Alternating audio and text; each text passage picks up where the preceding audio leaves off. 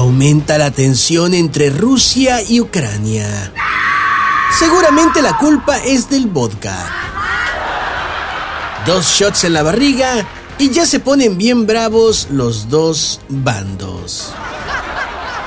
El pleito entre Rusia y Ucrania es como un pleito entre ex esposos. Una vez que se separaron, así, de ese nivel para arriba, serán los agarrones.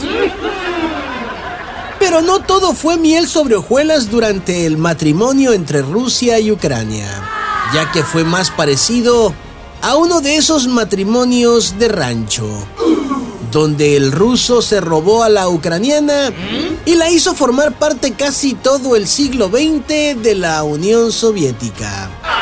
Vaya, Rusia es como el que se robó a la novia, la embarazó, le hizo hijos, le desgració la vida y al final Ucrania lo dejó.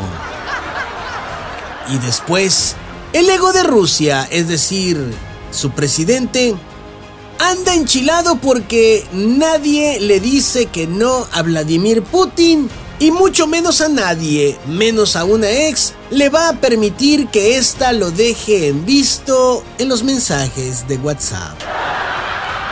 Pero, ¿qué dicen los Estados Unidos y México del conflicto ruso-ucraniano?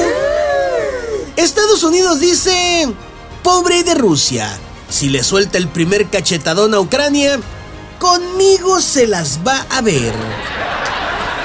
Y México responde, eh, tal la cosa.